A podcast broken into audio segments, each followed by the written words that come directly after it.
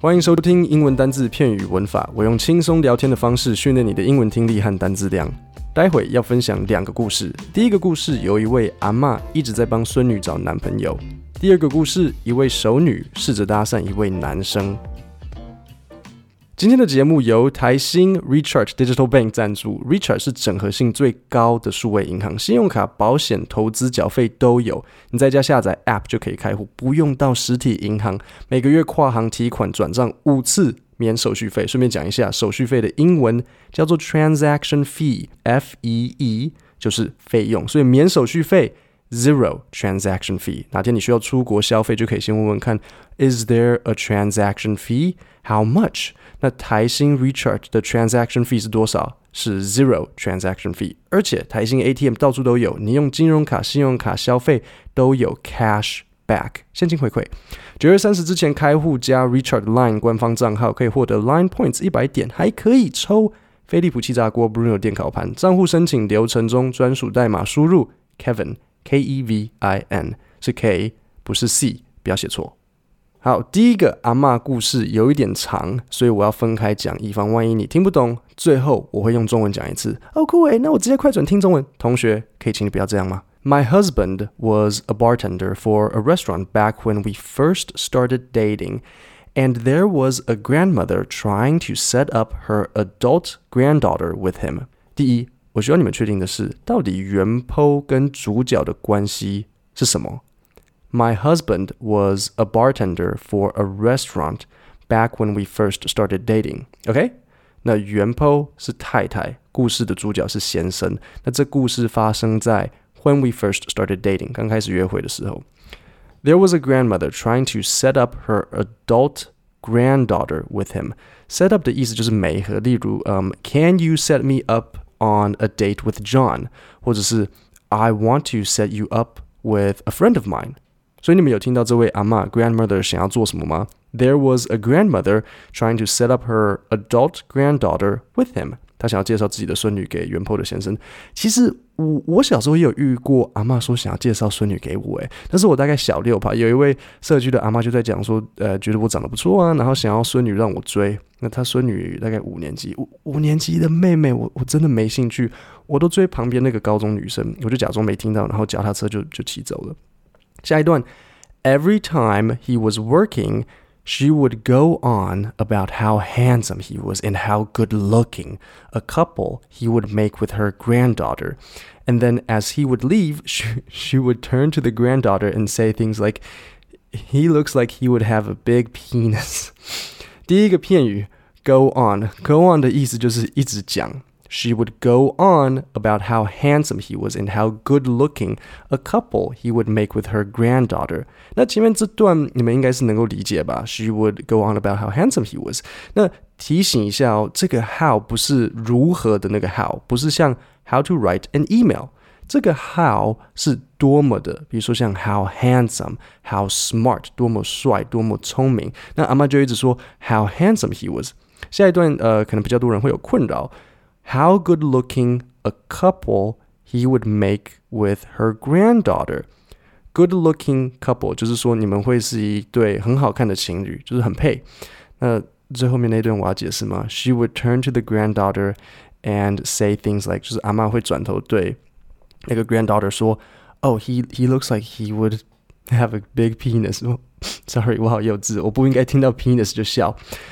Eventually, she directly asked him to take her granddaughter out and make her Valentine's Day special. And after he politely declined, explaining that he had a girlfriend, the grandmother replied, Oh, come on, forget about her. 好，这段有几个我要讲。你们如果看字稿，中间他写 She directly asked him to take her granddaughter out and make her Valentine's Day special. Special 这个字有引号，你想想看，为什么 special 要有引号？这个很重要，这些细节会决定你们对文章的敏锐度。所以我详细解释。听到这里，你是不是可以听得出来，这个阿妈一直想要远 po 的先生跟他孙女出去约会嘛？对不对？阿妈最后 directly asked him to take her granddaughter out。 Take someone out 就是带某人出去约会，所以阿妈要她 take her granddaughter out and make her Valentine's Day special，让她情人节这天很特别。请问一下，情人节还可以怎样特别？啊，好好，我点到为止，点到为止。我们这里是家庭频道，像这种东西，这种小细节，文字的敏锐度，就是我希望跟你们一起培养的。我怕你们有一天可能出国。啊，你可能去什么美国啊、法国啊什么的，然后你在滑 Tinder，然后外国人跟你说：“Hey baby baby，do you want to see something special？” 然后有引号，你想说：“哦，酷诶，搞不好是一张猫咪的照片。”你就跟他说：“OK。”结果惨了，是一张 penis。我再重新念一次刚刚的段，然后就直接往下念。Eventually, she directly asked him to take her granddaughter out and make her Valentine's Day special. And after he politely declined, explaining that he had a girlfriend, the grandmother replied, Oh, come on, forget about her. Now, just how big a tip would I have to leave tonight for my granddaughter to get that even bigger tip later? And she gestured at his pants. 如果遇到这种阿妈，我会傻眼。可是，可是我不会惊讶，你知道吗？因为美国很大，美国有些落后的地方水准真的可以吓死人的低。台湾小小的，我们最差的地方都不会太差，可是美国可以很差。那我来讲一下这段有点复杂。你们知道 tip 这个单词吗？T I P 就是小费嘛。但还有另一个意思，比如说某个东西的尖端，例如 the tip of the pen 笔的那个头，或者是 tip of the mountain 山顶，就是某个东西的头。OK。阿妈说：“How big a tip do I have to leave tonight for my granddaughter to get that even bigger tip later？” 这边的 tip 不只是小费，是某个东西的尖端。OK，前面是小费，后面是某个东西的头。OK，OK，我我讲太多了，地方妈妈可能会写信来抗议。如果这样还听不懂，下一句他说：“And she gestured。” gesture 的意思就是指向某个地方。So and she gestured at his pants。阿妈边讲边指着原剖原剖的老公的裤子。好，下一段我先讲几个单字，让你们等一下比较好理解。第一，mortified，mortified 就是恐慌，像是非常尴尬、极度丢脸。你想要形容一个很吓死人、严重尴尬的情境，就可以用 mortified 这个字。例如，Oh, I was mortified when Jack said that。第二，audacity。audacity 的意思就是胆子，例如可能你要讲某个人他很大胆。The granddaughter was mortified. A few awkward apologies from the granddaughter later, and the grandmother still had the audacity to write her granddaughter's phone number on the bill with the message, if you change your mind. 这阿妈真的是，最后阿妈还不死心诶。呃，如果不是很懂，我现在就是用中文讲一次。好，他一开始说，我跟我先生刚认识的时候，他在一间餐厅当这个 bartender，然后总是会有一位阿妈一直想要我先生跟他孙女交往。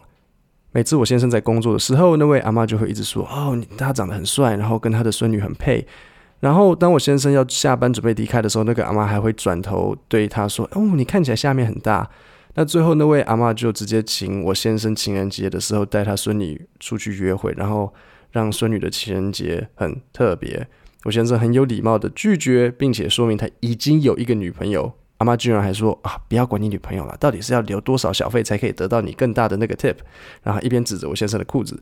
那孙女当然感到非常尴尬，频频道歉之后，阿妈居然还有勇气把孙女的电话号码写在账账单上面。OK，好，下一个故事一样，让我先解释四个单字和一个片语。第一，typical，typical 这个单字要记好，很常用。例如牛肉面 is a typical Taiwanese dish，典型的。So something something is typical，就是这个东西是很典型的。第二，regular，你们一定知道 regular 是寻常或是普遍，但是当你听到可能 a regular，比如说像 he is a regular，它是一个普遍，没有，这里是常客。电影常常会这样讲：“He's one of my regulars。”他是我的常客之一。第三，decent， 意思是不错。例如，Jack is decent at his job。杰克工作能力不错。第四，handful，hand 是手 full 是满，所以 handful 就是一把。那例如可能可以说 a handful of peanuts，一把花生。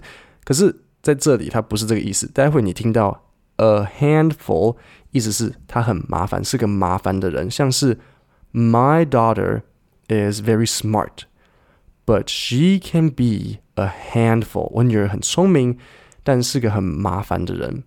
第五，最后一个片语，The years have taken a toll，就是说岁月不饶人。好，那现在我念给你听。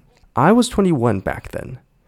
First job as a bartender. The place was a typical dive bar. Dive bar 就是不是一个高级的 bar，就是一个很很一般的 bar. So typical dive bar. One of the plumbers that worked nearby was a regular. He was great. Good stories, good jokes, decent tipper. Decent tipper 我想要顺便讲一下，你知道 decent 是不错嘛？那 tipper 呢？那记不记得前面我说 tip 是小费，所以 tipper 就是给小费的人。那 decent tipper 就是说他小费给的不错。His wife, however, was a handful. Back in her day, I would easily consider her as an eight or nine, but the years have taken a toll. 最后一句，他说 "Back in her day"，就是说那个太太她年轻的时候。I would easily consider her as an eight or nine。我一定给她八或是九。这什么意思？就是说满分是十分，她是八分，或是她就是八或是九，就是个美女。只是 the years have taken a toll，岁月不饶人。现在老了，可能就是熟女或美魔女。下一段我直接念。Anyway, she was a sloppy drunk. One night they got into a fight. Suddenly, the husband turned to me and said, She's always liked you, and I've had it. She's yours. He took off his wedding ring and slapped it down on the bar in front of me. 好，我来解释一下单字跟句子。第一个，sloppy，sloppy 的意思就是邋遢、乱七八糟。例如，Jack is a sloppy person。 那但是在这里，sloppy drunk 就是说他喝了酒之后很没酒品，他酒醉 drunk 之后就会很 sloppy，就是酒品不好。第二，I've had it，我再念一次刚刚的地方。The husband turned to me and said, "She's always liked you, and I've had it." I've had it，我受够了。他说，I've had it, she's yours，我受够了，他就交给你吧，反正他一直都很喜欢你。She's always liked you。那这边我要讲一下哦，不是因为 那个太太一直喜欢这个这个原 po，所以先生才不开心。先生是顺便跟他说：“OK，反正他一直都喜欢你嘛，然后我受够了，She's yours，太太交给你了。”第三，He took off his wedding ring and slapped it down on the bar in front of me。这里可能有人疑惑，bar 不就酒吧？为什么又再说一次 bar？好，我问你，酒吧是不是都有吧台？吧台叫做 bar。如果你想坐吧台的位置，你就可以说 I would like to sit at the bar。那这里那位先生把结婚戒指脱下来，然后就拍在酒吧上。He took off his wedding ring and slapped it down on the bar in front of me. She did her best to look hurt and upset for the crowd. But the second she made eye contact with me, I felt like a steak in the tiger cage at the zoo. To do your best 就是尽力，所以这位美魔女，she did her best to look hurt and upset for the crowd。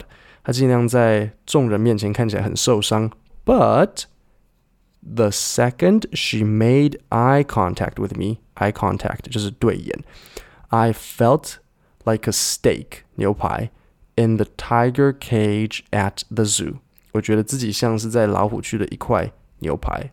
这第二个故事就让我想到我大二的时候，那时候我大概十九吧，我认识了一位研究生，然后那个研究生应该，嗯，他好像大我八岁左右吧，是一个美国人。那我从他身上学到了很多东西。哦，是哦，Kevin，你你学到什么？哦，也没什么，我就我就学很多单字啊、片语啊、练口说啊，就是就是像你现在在学的东西啊。